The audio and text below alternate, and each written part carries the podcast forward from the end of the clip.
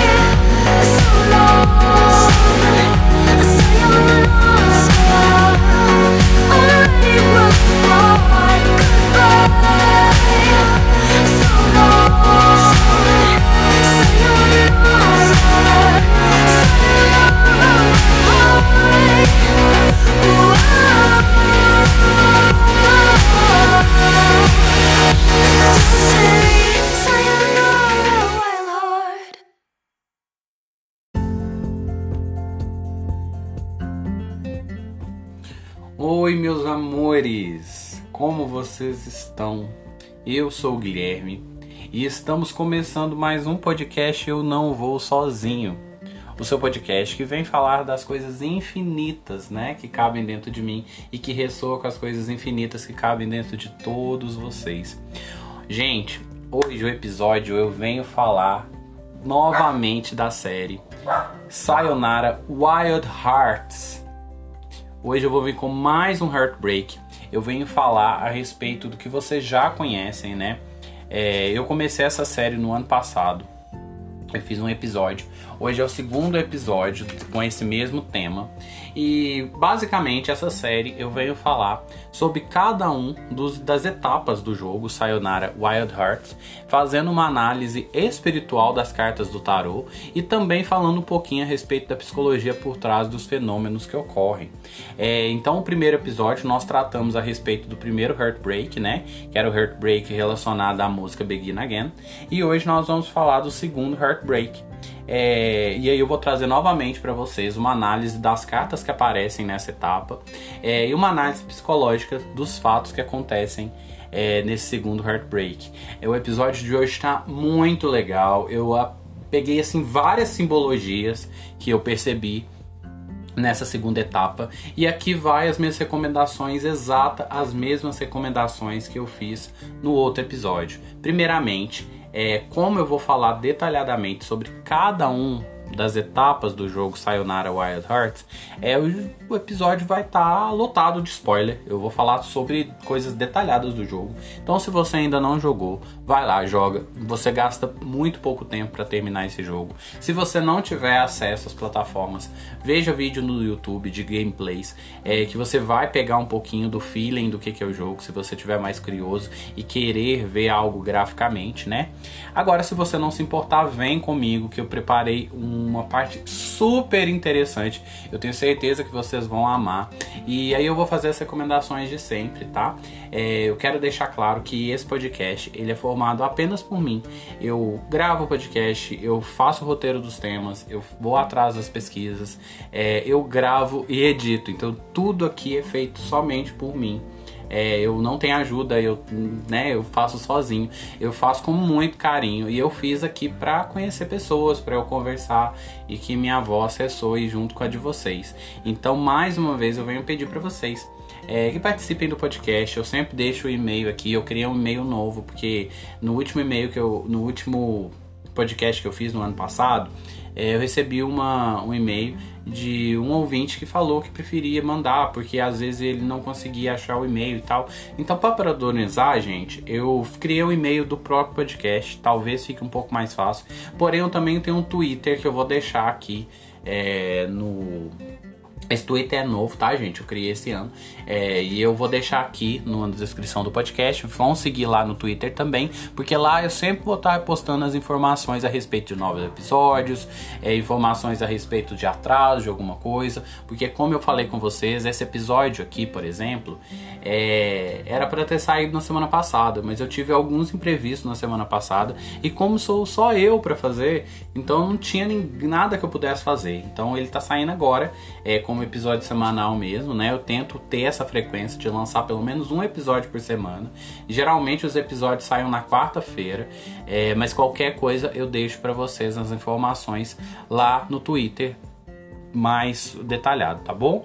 É, então lembrando, se vocês quiserem me ajudar de alguma forma, indiquem o podcast para alguém. Se você gostou do que você escutou aqui, indica para alguém, mostra para um amigo que gosta desses mundinhos de nerdices, ou então que quer saber alguma coisa sobre espiritualidade ou de psicologia. O podcast é muito amplo, eu tenho certeza que vai ter um episódio que todo mundo aí vai acabar gostando, tá bom?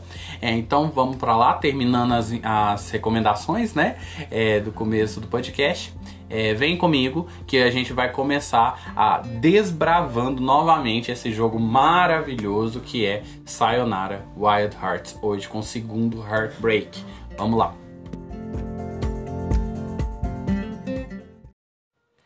Então, gente, é, no segundo Heartbreak de Sayonara, que nós vamos falar agora, é, a carta regente, né? Como eu falei no primeiro episódio, cada um dos heartbreaks são causados por situações muito específicas e cada um deles tem uma regência, uma carta que é o cerne de tudo que foi negativo para causar, né, aquele rompimento no coração do nosso protagonista. É, no segundo Heartbreak, a regência é da carta da Lua, a Moon. A carta da Lua, gente, é uma carta, um arcano maior, né, no tarot e ela vem falar a respeito dos aspectos de iluminação daquilo que está oculto. Então, basicamente, é uma carta que vem falar que algum ciclo que estava sendo acontecendo na vida dessa protagonista, dessa pessoa, é, esse ciclo vai ser finalizado independente da escolha pessoal, porque a lua ela revela aquilo que está mais oculto, aquilo que é segredo, e ela não deixa é, ponto para você ter uma escolha. Ela vai fazer que a revelação seja positiva ou negativa. Nem tudo que está oculto, né, é, é revelado de uma forma positiva. Então a carta da Lua pode falar a respeito de várias situações que a gente pode acontecer na nossa realidade.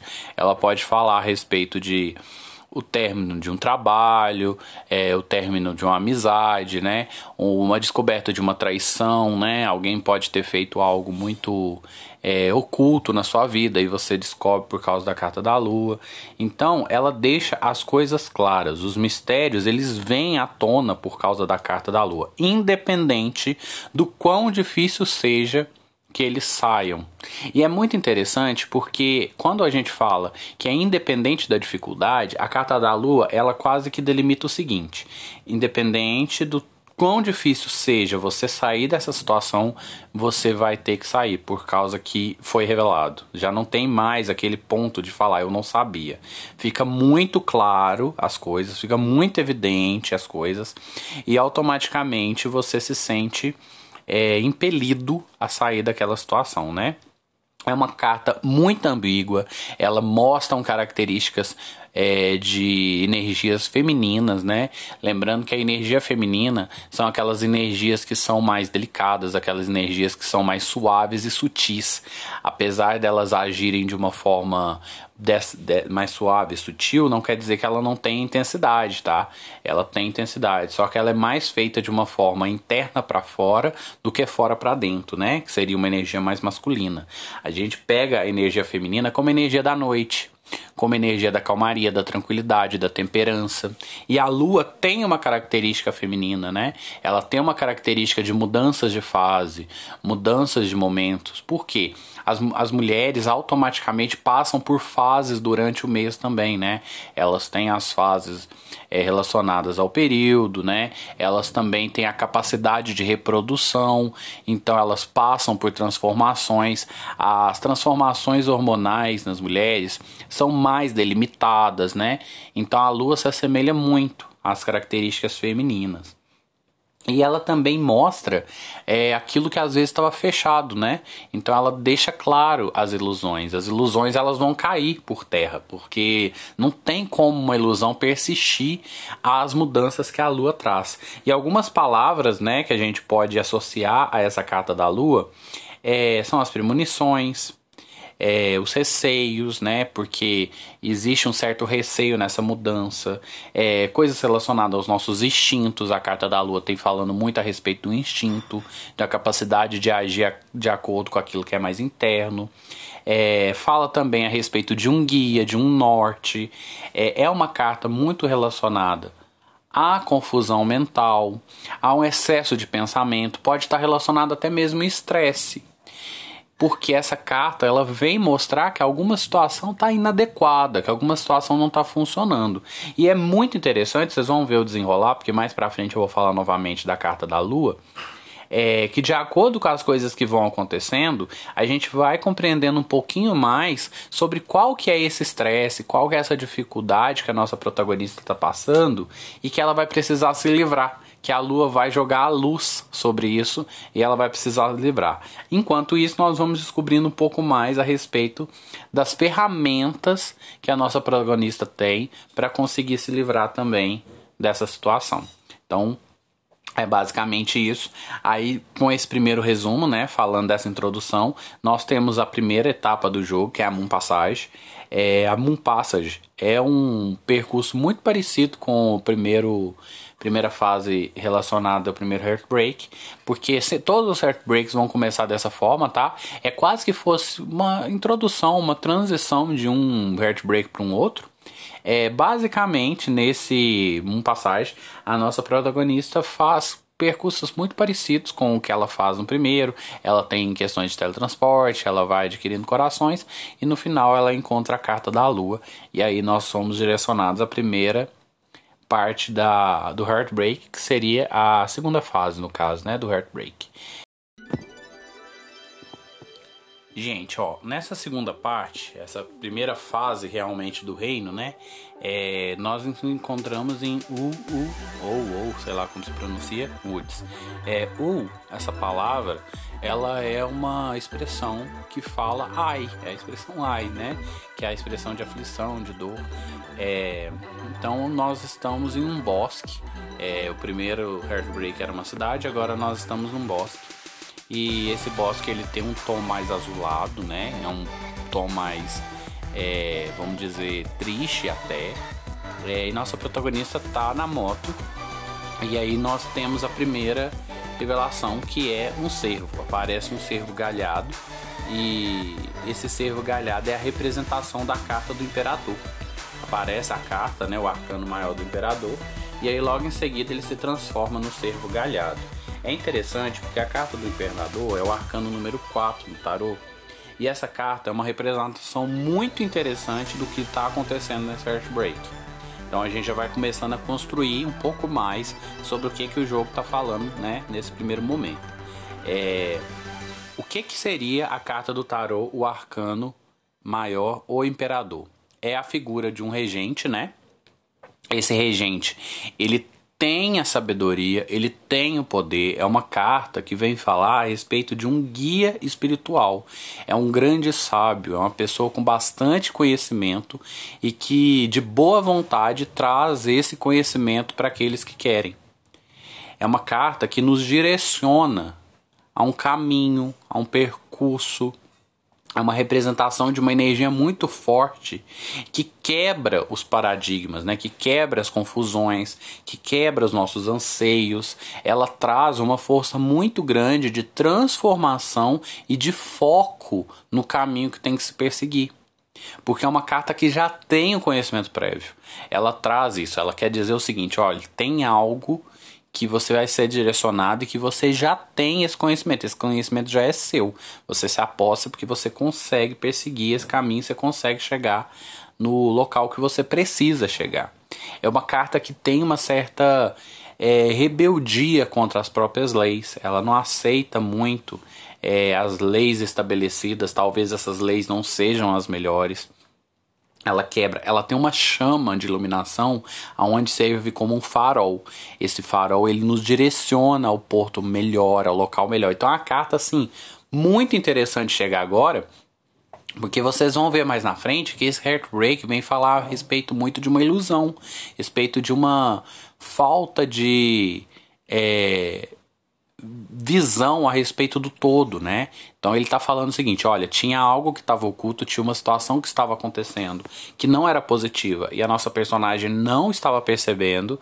E aí, com a ferramenta da carta do imperador, ela vai começar a trilhar um caminho aonde ela vai conseguir entender um pouco melhor as coisas, né? É, a representação no jogo é o servo, né? É o servo galhado, que é o rei dos bosques, né? Isso já é uma coisa meio que de senso comum. É uma figura de bastante poder, uma figura muito imponente, é uma figura muito poderosa.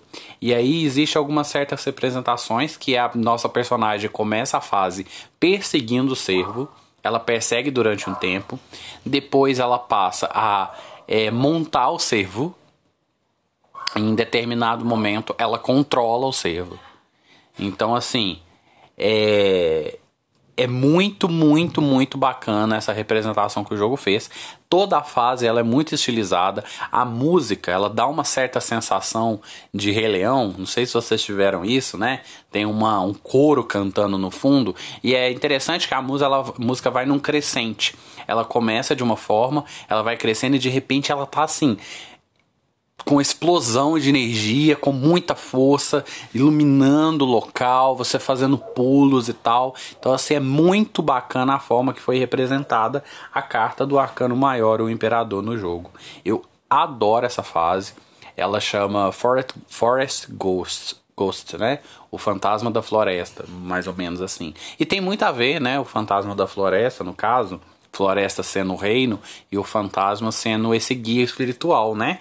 Então tem muito a ver com o que está sendo divulgado nessa parte. Eu adoro essa parte, assim, adoro, adoro, adoro, é uma das minhas fases favoritas do jogo. É, eu acho que ela tem uma estética muito interessante. E essa carta do Imperador é uma das minhas cartas favoritas também. Então talvez isso já tenha alguma coisa né, direcionado. Aí na próxima fase, gente, é, eu vou juntar as duas fases numa só, porque tanto a fase número 3 quanto a fase número 4, elas estão falando da mesma situação. São só dois aspectos da mesma moeda. E elas ficam melhores se a gente entender elas juntas. Principalmente porque a próxima etapa, ela não apresenta nenhuma carta nova e ela só tem a questão do próprio jogo. É uma das únicas fases do jogo, se eu não me engano, é a única, onde não apresenta uma carta nova. Não é a única, tem uma outra fase também não apresenta cartas novas, se eu não me engano. Mas ela é uma das únicas fases que não apresenta mesmo é, nenhuma carta nova de tarô. Então a simbologia por trás dela é uma simbologia mais literal, né? É, mas voltando né, na Forest Ghost, é, a gente faz todo o projeto e no final a gente tá com o e a gente acaba se encontrando com um grupo é, de motoqueiros novamente, né? Dessa, dessa vez são quatro. E esses motoqueiros vão ser os motoqueiros que a gente vai seguir. Eles chamam Howling Wolves, né? Os lobos uivantes, acho que é isso. É, e eles vão ser os que a gente vai lutar durante esse Heartbreak. É interessante que os Howling Wolves, eles não são necessariamente é, representações de uma gangue, tá? É, isso aí é um pouco mais é, menos literal na minha cabeça. Eu acredito que eles são mais uma representação de amigos mesmo. Enquanto no primeiro Heartbreak a gente tinha é, pessoas que a gente queria acompanhar, que a gente queria conseguir estar naquele grupo, nesse segundo já são pessoas que nós já fazemos parte do grupo, sabe? A gente não tá tão distante, porque se vocês perceberem, os primeiros dois encontros eles não são negativos, eles são encontros positivos. A gente só vai ficar negativo um pouco mais para frente. Então esse heartbreak ele funciona de uma forma negativa, diferente, ao contrário, né? Enquanto no primeiro nós tínhamos um, um crescente de coisas ruins que iam acontecendo até nossa personagem se liberar, libertar daquilo, no segundo é um pouco diferente. Existem coisas positivas, só que existem coisas ocultas que a gente não está percebendo no primeiro momento. E é isso que vai se revelando durante o trajeto. Bom, gente, aí, assim que acontece essa primeira situação, nós temos a segunda floresta, né, que é a Forest Dub. É, essa segunda parte, no caso seria a terceira fase, né, ela é a fase que nos introduz um conceito que eu acredito ser o conceito chave para a gente entender esse Heartbreak. No começo da fase, um dos, um dos personagens do Howling Wolves, ele nos sopra um pozinho. E esse pozinho faz com que a gente passe por um percurso extremamente psicodélico. É uma fase que tem um, uma, uma, uma pegada né, bem mais psicodélica. Enquanto a gente vai andando, vai tudo vai se movendo de acordo com a- com a música, né? As cores também da fase, ela fica o tempo todo piscando. Em alguns momentos a gente vê cogumelos. É, então, assim, é uma fase bastante psicodélica, é uma viagem, né? É como se o nosso personagem estivesse fazendo uma viagem psicodélica através de alguma droga alucinógena. É, o grupo, esse grupo Howling Wolves, obviamente também está fazendo essa viagem, não é só a nossa personagem. E eles, obviamente, entregaram, ofereceram algum tipo de alucinógeno para a nossa personagem e ela aceitou. Não acredito que tenha sido algo. É, é, que eles fizeram sem ela, sem autorização dela. Não, eu pelo contrário, eu acredito que ela também quis estar nessa situação. E aí essa fase, ela tem uma, um conceito positivo. A gente vê que a viagem, ela não é uma viagem negativa.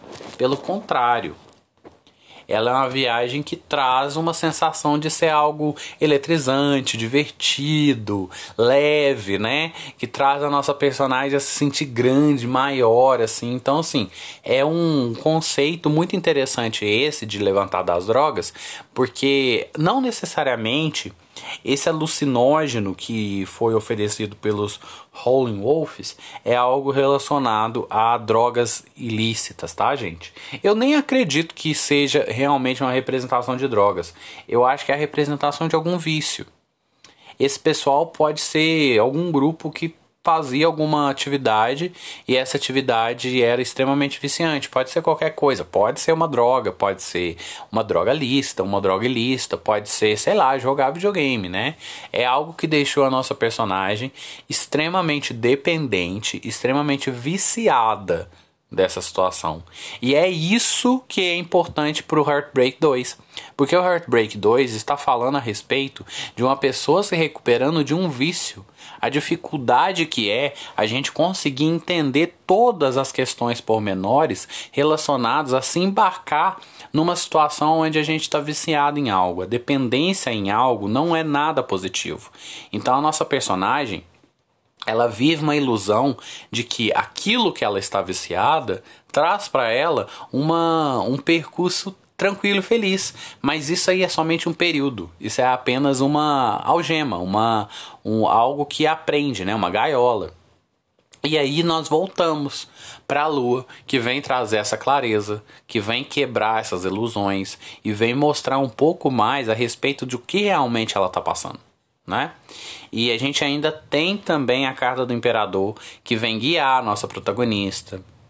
E vem mostrar para ela um novo caminho, o fechamento de um ciclo. Então, essas cartas em conjunto, elas vêm falar a respeito desse processo que a nossa personagem está vivendo. E logo na próxima música, a Laser Love, a gente tem isso muito evidente, porque a Laser Love, em contrapartida da primeira música que eu falei, né, a Forest Dub, ela nos apresenta duas cartas do tarot duas. E a Laser Love já é a primeira vez que a nossa personagem começa a demonstrar que ela tá insatisfeita com aquela situação. Existem vários problemas que ela adquiriu na vida dela devido àquele vício que ela adquiriu um tempo atrás. Trazia somente coisas positivas e agora não. Agora tá trazendo diversas situações negativas no percurso, que são representadas pelos lobos. Aqueles lobos que a gente atira e desvia são representações dos dificuldades, né, dos reflexos negativos de você ter um vício. Esses reflexos vêm de vários caminhos, né? Porque a gente pensa que um lobo, o que, que é uma, uma, uma característica muito é, específica que os lobos têm? Eles uivam, né? Isso é uma característica que a gente sempre tem. E a questão do lobo uivar é como se fossem várias perturbações e várias vozes que a nossa protagonista escuta durante o processo de estar viciada em algo. E ainda tem toda a representação dos lobos e a lua. Então, assim, é muito, muito, muito bem construído, muito bem feito. Na música Laser Love, que eu adoro também, esse mundo em si, esse Heartbreak, é um dos meus favoritos. Mas a Laser Love, ela implementa uma característica muito interessante, que são duas pistolas. Essas pistolas são acopladas na nossa moto e cada uma das pistolas vem trazer uma carta diferente. É, uma das cartas é a carta relacionada ao arcano número 11, que é o arcano da força, e a outra carta é a carta do julgamento, que é o arcano número 20. É, eu vou falar primeiramente da carta da, da carta da força e depois eu falo da carta do julgamento. Então, o que, que a carta da força tem para nos falar aqui? A carta da força ela vem mostrar que a nossa personagem da carta, ela tem uma capacidade, uma força interior para conseguir realizar algo. Essa força é uma força de quebrar com o velho padrão, é uma clareza para distinguir o que, que é o certo e o que, que é errado, é uma força para se sair para você ter a capacidade de sair de uma situação onde você estava acomodado, mas que lhe fazia mal, para você conseguir ter uma nova atitude. Então a carta da força ela vem trazer uma ruptura. É como se você que, quebrasse um padrão que está extremamente alicerçado, mas que não lhe serve mais. E isso faz com que você consiga desempenhar novos papéis. Você tem essa energia. Então um dos canhões que ela usa para quebrar aquele processo é o canhão da força, que é o arcano número 11. O segundo canhão, ele é o canhão do julgamento. E aí que eu acho que, nossa, sabe, eu, eu fico impressionado com o trabalho realmente que eles fizeram de pesquisa para a construção do roteiro desse jogo. A carta do julgamento, ela é uma carta que vem falar a respeito de um despertar. Ela é uma carta que fala o seguinte, é como vocês imaginarem um julgamento mesmo. Esse arcano número 20, ele vem falar o seguinte, imagina que teve um, um julgamento e esse julgamento deixou tudo muito explícito. Tudo ficou muito claro. É, todo mundo entendeu muito bem o que aconteceu, os culpados foram culpados, os inocentes foram inocentados, e aí nós temos a nossa protagonista despertando. Ela começa a ter um discernimento muito claro, muito evidente daquilo que está acontecendo, porque para ela naquele momento tudo se tornou muito assim: nossa, eu entendi, eu consegui compreender isso de forma muito clara. E isso é um processo de conhecer a si mesmo, conhecer o seu interior, né? Ver além daquela ilusão que estava sendo formada. Então é tudo muito encaixadinho, né? As cartas elas encaixam muito no roteiro. Então a gente tem a carta da lua que traz essa clareza para quebrar as ilusões, independente da dificuldade. A gente tem a carta do imperador que vem falar a respeito desse guia espiritual, desse guia que vai nos levar para um caminho melhor. Aí automaticamente nós temos as duas ferramentas, que é a carta da força e a carta do julgamento, que as duas vão trazer a energia necessária para mudar e o discernimento necessário para mudar. E aí é nesse momento que as coisas tomam outro partido. Até então, até a fase anterior, tudo era muito lindo e mágico. Tudo era muito lindo, maravilhoso. A nossa personagem estava fazendo um percurso assim incrível. A partir desse momento, tudo aquilo que quer que você continue naquela mesma situação começa a se tornar os seus inimigos. A partir daquele momento, você não tem mais aquele apoio daquelas pessoas que tanto te apoiaram enquanto você estava naquele processo de vício. E aí nós podemos pensar também que pode ser uma luta interna, que pode ser o próprio corpo da personagem lutando para continuar com aquele vício. Né? Porque quando a gente é viciado numa droga, a gente tentar parar com aquela droga, seja, por exemplo, um cigarro, gente. É, tentar parar de fumar faz com que a gente fique mais estressado, que a gente passe por um momento doloroso. A, a, a abstinência é um processo extremamente doloroso.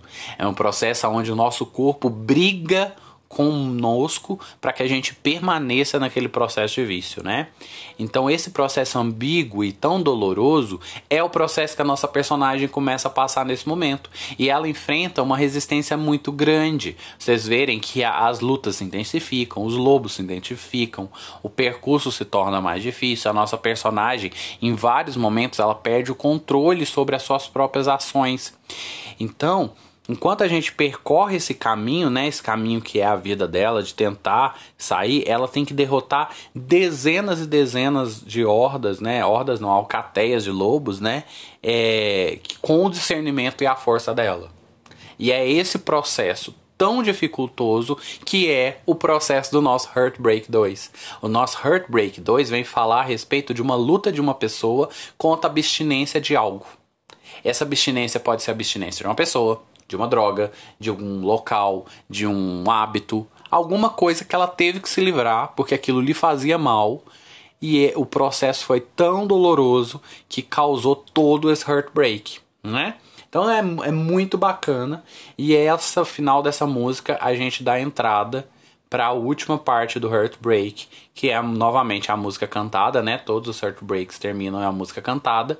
E essa última parte vai ser a Dead of Night que é a música final desse Heartbreak, que é uma música assim que eu sou extremamente apaixonado, porque ela é muito linda mesmo. E aí eu vou falar detalhadamente, trazer um pouquinho mais as simbologias dessa última música e também da letra dela.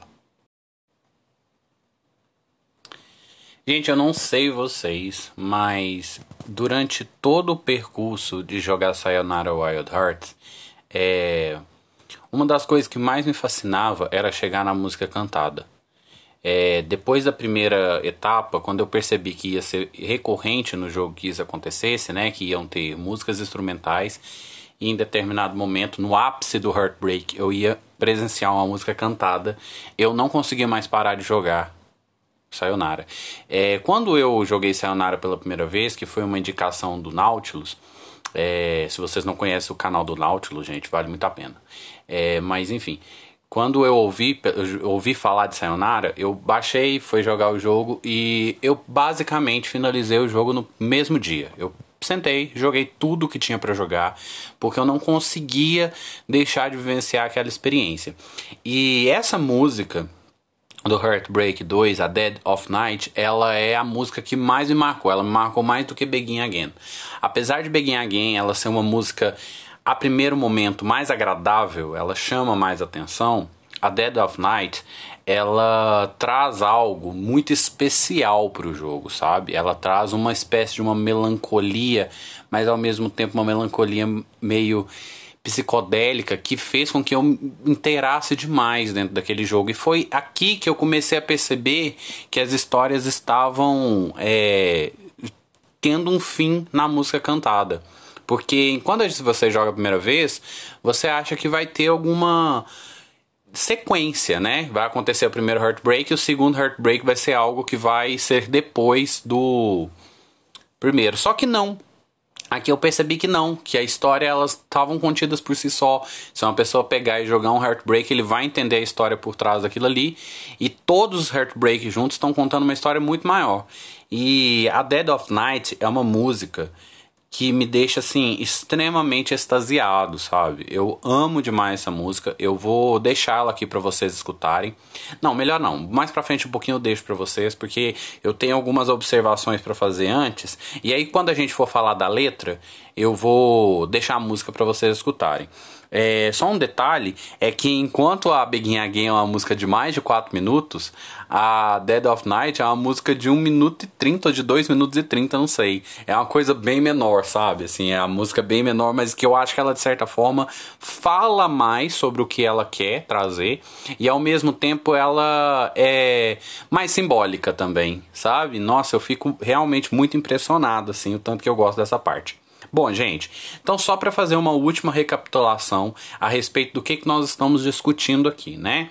É, como vocês sabem, o segundo Heartbreak, como eu disse, ele foi baseado no atributo do arcano da lua, que é aquele que vai trazer a clareza, mesmo que essa clareza traga reboliços na vida, né? É, a nossa protagonista para que ela consiga passar por esse processo, esse, essa transformação que ela precisa na vida, ela contou com algumas cartas que são é, ajudas. A primeira é a carta do Imperador, que é o arcano número 4, que vem trazer um direcionamento quase que espiritual para nossa personagem.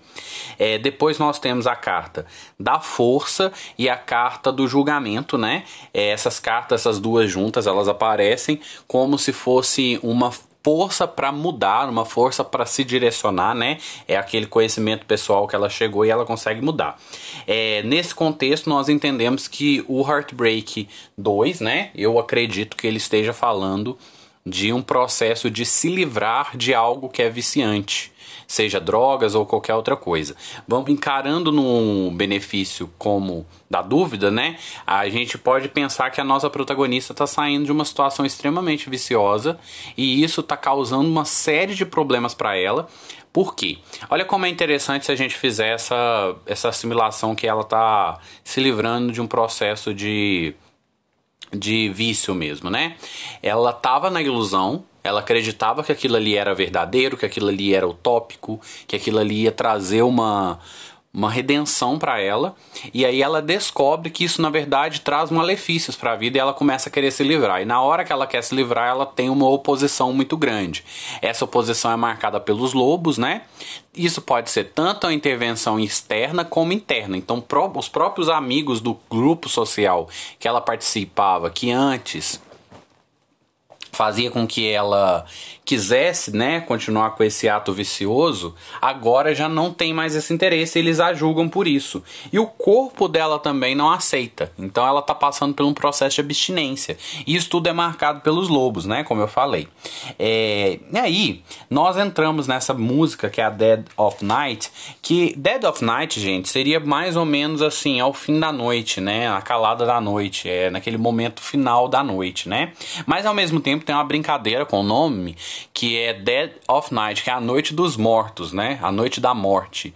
Então, assim, é uma expressão, mas ao mesmo tempo também tem uma brincadeira com o nome. E ainda tem uma terceira referência, que esse também é o nome de um filme de 1945, se eu não me engano, que se eu não me engano fala de zumbis. Então, assim, é uma referência mesmo que eles fizeram colocar. É, e aí eu pego, a, a gente começa a música enquanto você vai jogando, né? É uma fase muito eletrizante. Nessa fase você já terminou de perseguir os Howling Wolves e aí eles agora começam a ter uma participação mais ativa. Eles te atacam, eles fazem você ter que passar por caminhos mais difíceis, né? E a nossa personagem vai seguindo esse percurso tentando é, se livrar daquela situação. É muito interessante que enquanto o primeiro ela tentava alcançar, nessa segunda ela tenta se livrar. Ela não está necessariamente tentando alcançá-los, ela quer, ela quer que eles saiam do caminho. E aí, em determinado momento, eles assumem o papel de um cérbero. Um cérbero feito por lobos, mas ainda sendo um cérbero, né? Que seria o quê? Um cão de três cabeças. Um lobo de três cabeças, de certa forma, também é um cérbero, né? Porque tem essa conexão entre lobos e cães. E aí, se a gente for na mitologia grega, é, nós temos uma definição a respeito do Cérbero. O Cérbero é o cão de três cabeças que fica alojado na, no portão dos, do inferno o por depois do rio, né? O rio Caronte, se eu não me engano, é, tem o portão do inferno. E esse cão de três cabeças, ele é um cão de estimação do próprio Hades, né? Que é o deus do inferno. E esse cão fica na porta do inferno devorando almas. Mas é uma coisa muito interessante, muito singular a se perceber, é que o Cerberus, apesar dele ser o porteiro do inferno, ele não impede a entrada, ele só impede a saída. Isso é muito retratado na história da mitologia grega. Inclusive, no conto do, do Dante, isso também é colocado. Ele não impede ninguém de entrar, mas ele impede que alguém saia. É, porque ele está deixando as almas presas dentro do inferno, entende? Então, é muito singular isso que acontece o Cérbero aparecer aqui. Porque ele não tá impedindo a entrada dela em algum lugar, ele tá impedindo a saída da nossa protagonista. Ela tá tentando sair de algum local, do inferno que seja, né? Que é o inferno que a vida dela se tornou por causa do vício, e eles impedem. Eles não deixam que elas saiam. Então a gente acaba tendo que lutar com os Howling Wolves porque a gente quer se livrar daquela situação, né? E a nossa personagem ela começa a tomar controle da sua própria vida. A gente vê que ela começa a controlar a moto em primeira pessoa, que dá uma sensação muito grande de controle, né? Mas ela é o tempo todo tolhida, o tempo todo ela é impedida né? A lua começa a revelar, então, como eu falei, tudo, e as coisas, aquilo que era antes uma ilusão, começa a se mostrar como algo doloroso e difícil. Porque é muito doloroso sair do processo que antes era o confortável, né? Então, a pessoa que bebeu bebidas alcoólicas durante a vida toda começa a ter que parar de fazer uso dessa bebida. É um processo muito doloroso porque o organismo dela está acostumado, né? E essa analogia de uma pessoa viciada tentando sair do vício é algo que está muito presente aqui. A gente vê isso o tempo todo, porque teve a, é, é, eu acho muito específico, sabe? Porque vocês vão ver nos outros heartbreaks, é, tirando um heartbreak que eu acho bem assim evidente o que está acontecendo, tem dois heartbreaks que são mais singulares, inclusive o primeiro também, né? Nós temos cinco heartbreaks no total e tem dois que são acho assim bem bem explícitos para mim o que estava sendo dito. É, e um desses que são bem explícitos eu acredito que seja o Heartbreak 2, porque desde a primeira vez que eu joguei eu já entendi essa analogia com algo que tinha de vício, porque mostra a questão das drogas, né? Que as drogas, né, na nossa sociedade é uma das coisas que mais é colocada como viciante, mas nós temos vários e vários produtos que são viciantes, tá, gente? Não é só droga ilícita, isso é pelo contrário. A pessoa pode ser viciada em dezenas de coisas, inclusive pela psicologia tem um transtorno que chama transtorno obsessivo compulsivo, que é o TOC, né, que é bem conhecido popularmente. O, o, inclusive pela psicologia, gente, existe um transtorno que é o transtorno obsessivo compulsivo, que é bem conhecido popularmente. É, é, claro que ele não envolve somente coisas relacionadas a vício, mas existe uma repetição que causa um transtorno muito grande na vida desse indivíduo. Geralmente essa repetição é uma repetição mental que pode também sair para o campo do comportamental. E esse vício em fazer aquilo sempre dessa forma, esse vício em repetir, causa um transtorno enorme na vida do indivíduo. Então essa nossa personagem poderia estar tá tentando se livrar até mesmo do processo do toque, né? Do processo do transtorno ela tentar se livrar de alguns comportamentos extremamente ruins e maléficos para a vida dela, faz com que ela entre com uma luta com o próprio corpo dela. Então nós temos essa personagem passando por um processo muito singular. E a gente tem na nossa sociedade essa luta contra as drogas, então a gente tem um costume de achar que toda situação de vício é as drogas. Inclusive o próprio, jogo, ao meu ver, usa isso. Porque no momento que eles colocam ela tendo um momento onde ela usa uma droga e ela tem uma viagem psicodélica, automaticamente o nosso pensamento é lá, ela é viciada, ela está tentando se livrar do vício. Mas eu acredito que o jogo seja muito mais amplo na questão do se livrar do vício, porque não tá falando a respeito de drogas, vocês vão ver na música. A própria música dá margem para outras coisas, né? Então, assim, essa primeira parte, essa, essa última aliás, a primeira parte não, essa última parte do, da, do Heartbreak, eu acho que ele é um fechamento muito bacana. E aí, nós temos a música como a Begin Again, tem várias referências na música e dessa vez eu tive que trazer mais referências, porque essa música tem muito mais coisa para se falar. Basicamente, gente, a música inteira eu trouxe aqui. Então eu vou colocar para vocês a música, escutem aí o primeiro trecho da música, né? Primeiro, primeira parte. E aí depois a gente volta que eu vou falar para vocês algumas interpretações a respeito da própria tradução da letra da música, tá? Can you tell? Does it show? I'm alone see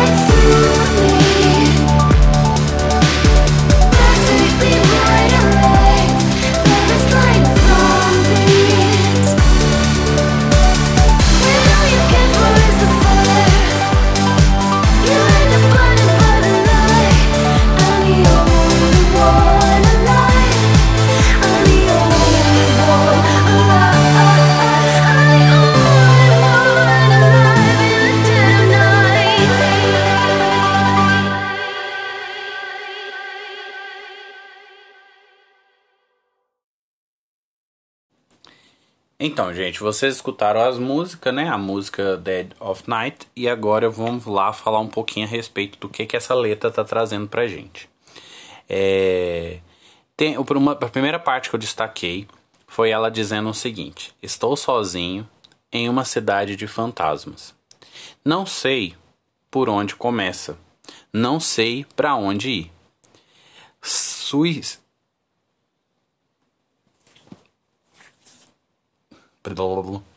Então, gente, a primeira parte da música que eu separei aqui para vocês, né, é uma parte que eu achei interessante, que, eu, que vem mostrar bastante a respeito do sentimento da nossa personagem em relação à situação.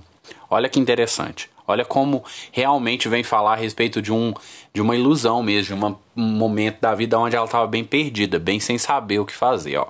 Estou sozinha em uma cidade de fantasmas. Isso aqui eu separei também, porque lá no começo eu falei: Ah, você já se sentiu é, sozinho no meio de várias pessoas? Então, gente, quem nunca, né? Quem nunca em algum momento da vida se sentiu completamente sozinho, é solitário, mesmo na companhia de pessoas? Isso é uma coisa muito relacionada até mesmo à adolescência e à juventude, né? Existe esse sentimento muito acentuado de não, de per, não pertencimento, de não saber para onde ir, não saber o que fazer, porque afinal de contas a gente está tentando estruturar tudo para nossa vida adulta. Detalhe, gente, que a gente não estrutura nada para a vida adulta, tá? A maior ilusão que existe é essa. A vida adulta é só mais um processo na vida. Mas enfim, né? É, ela se sente sozinha, mesmo que a cidade esteja em volta de fantasmas, né? Ela vem e fala o seguinte, ó. Não sei por onde começar. Não sei para onde ir. Sacudo a dor, fuja. Deixe tudo para trás. Então, essa primeira parte aqui, ela tá falando tão assim especificamente de um desespero, de uma dor, de um sofrimento, de não saber como fazer para sair daquilo ali, sabe? Aquela, aquela situação é horrorosa, ela não se sente bem, mas ela não sabe o que fazer.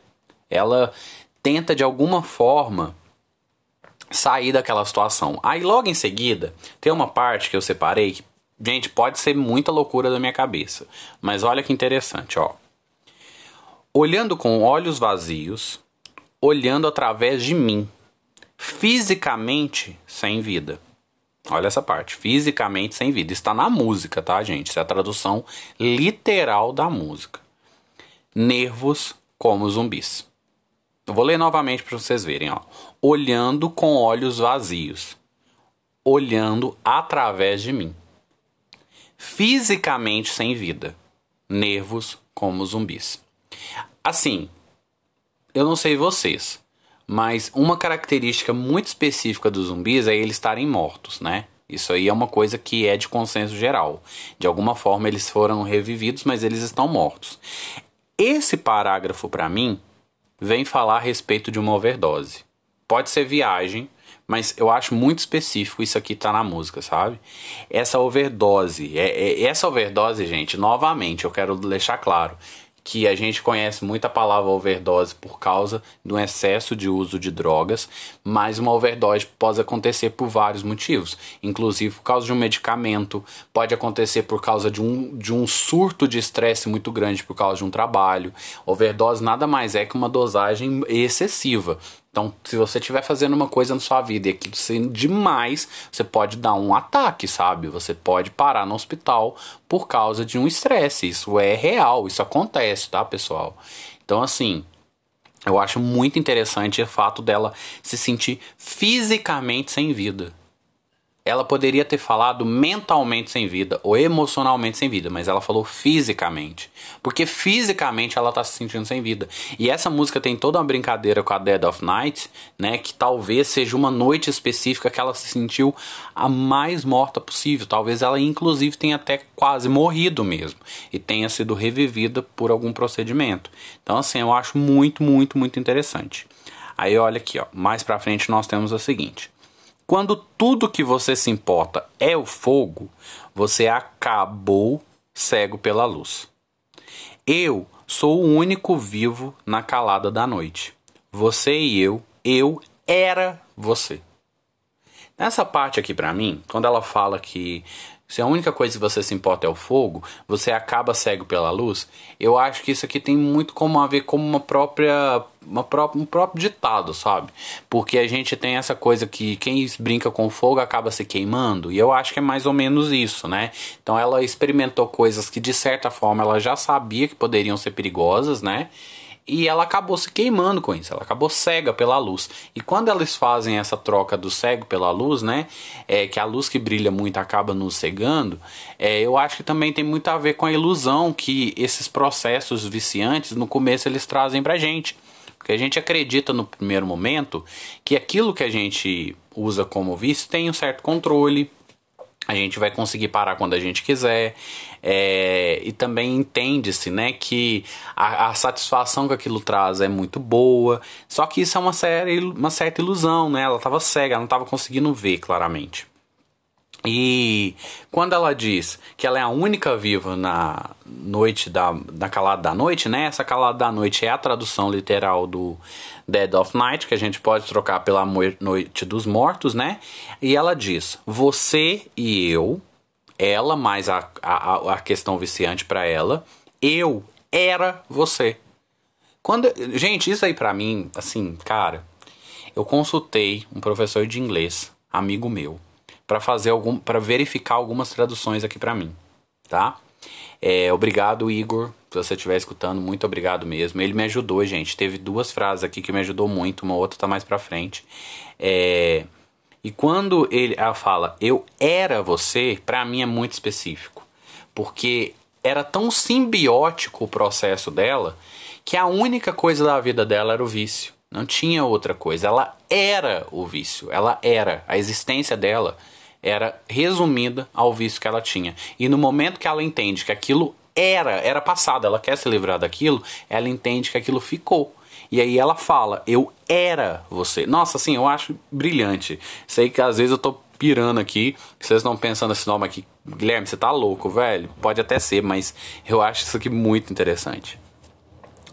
É, aí mais pra frente ela fala, está tão desbotado que isso é verdade isso aqui, essa frase, eu fiquei um tempão tentando traduzir, verificando também, porque quando ela fala que está tão desbotado que isso é verdade, ela basicamente está falando que isso é mentira, porque o desbotado está dizendo, olha, tá, tá assim sem cor, tá sem, sem nitidez, então tá ao contrário de claro, né? Tá obscuro que isso é a verdade. Então quer dizer que isso não é verdade.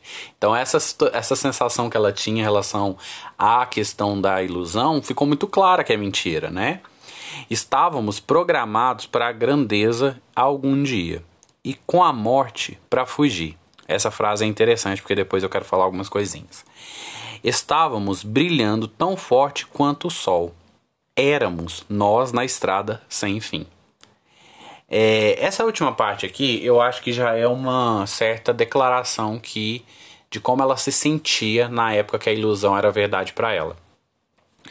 É, quando ela diz que estávamos programados para a grandeza, é um pouco do que eu falei, né? A própria sensação de estar uno com aquilo que é viciante para você pode te dar uma falsa sensação de completude, de grandeza, de propósito. Só que é um propósito muito torpe, porque ele te impede de ser você mesmo. Você acaba tendo que ser um com o próprio vício. E quando ela fala aqui, e com a morte para fugir, essa frase aqui é uma tradução meio complicada, porque no original ela fala and the death, acho que é isso, and the death to Outrun. Acho que é isso. Não tô com a versão inglesa aqui certinho. Mas basicamente a tradução ela pode significar duas coisas. Ela pode significar que ela estava pronta para fugir da morte ou ela estava pronta para a morte ser a fuga. E isso aqui para mim soou de uma forma tão pesada, porque eu fiquei pensando o seguinte, olha, é, ela poderia estar tá sentindo que com aquele vício ela poderia estar tá junto para fugir da morte, né? Como se a morte tivesse uma perspectiva de perseguindo. Então ela tá o tempo todo arriscando a vida, mas ela tá o tempo todo fugindo e tal. Só que ao mesmo tempo, como existe essa ambiguidade, isso eu consultei esse professor de inglês, amigo meu, gente. Como existe essa ambiguidade na na frase e ele diz que isso é de contexto e o contexto anterior não dá base para falar que nenhuma das duas está errada ou certa, Então, automaticamente, ela dizer que a morte é uma fuga também é algo válido. E nesse momento a gente pensa como é pesado a gente imaginar que a única fuga que ela conseguia verificar era a própria morte, né? Isso é uma coisa extremamente assim pesada, é uma coisa muito complicada. Inclusive, se alguém sente isso, procure ajuda nesse momento, porque não é bacana. Eu já falei isso em outros, outros podcasts anteriores, né? Outros episódios. É, e aí ela vai e fala Estávamos brilhando tão forte quanto o sol, éramos nós na estrada sem fim. Então, assim, é, dá uma sensação de, de completude, uma sensação de é, inconsequência, que o mundo não vai ter um final específico, que ela vai conseguir ficar para sempre nessa situação, mas não é bem assim. Que logo em seguida ela volta com o refrão e vem falar novamente aquela parte que eu já li, que é com olhando com olhos vazios e tal. É, então, gente, então basicamente a música só vem reforçar tudo que eu tô dizendo até agora, né? Que é a questão do Heartbreak 2 ser relacionado a arrumar um processo de curar de algum vício e o quanto isso pode ser doloroso, né? Em vários e vários aspectos. É, Sayonara, mais uma vez, sendo perfeito, perfeito, assim, gente, perfeito. As cartas do tarot estão super bem colocadas, a psicologia por trás super bem colocada. É, a música no jogo é deliciosa, é playlist minha, eu escuto isso sempre. Fora que a própria jogabilidade do game é uma delícia, sabe? Assim, eu fico impressionado o capricho e o talento desse pessoal para fazer esse jogo. É assim, é algo que eu não paro de me surpreender. Eu sempre, quando eu vou gravar o episódio, eu jogo o Heartbreak todo novamente. Mesmo que eu já tenha feito o roteiro, só para me sentir o feeling. E agora há pouco eu jogando aqui essa fase, eu fico impressionado, sabe? Porque eu fico ainda eletrizado com todas as mínimas questões do jogo. Assim, é muito brilhante. Esse jogo merece muito mais do que ele tem. Ele é, assim, para mim, uma das melhores coisas. Eu posso estar tá é, overreacting sobre o jogo? Posso. Mas eu não me interesso de estar, porque eu amo pra caramba esse jogo. Então, assim, é, o Heartbreak basicamente é isso, o segundo. Eu espero que vocês tenham gostado. A análise demorou muito tempo para ser feita. Eu tive muito cuidado com as coisas que eu estava falando. Eu verifiquei muito a respeito das cartas do tarot novamente. E fazer o segundo Heartbreak faz com que eu tenha que revisitar o primeiro, verificar algumas coisas, ver se não ficou nada pendente. Então, assim, é um trabalho muito grandioso, gente.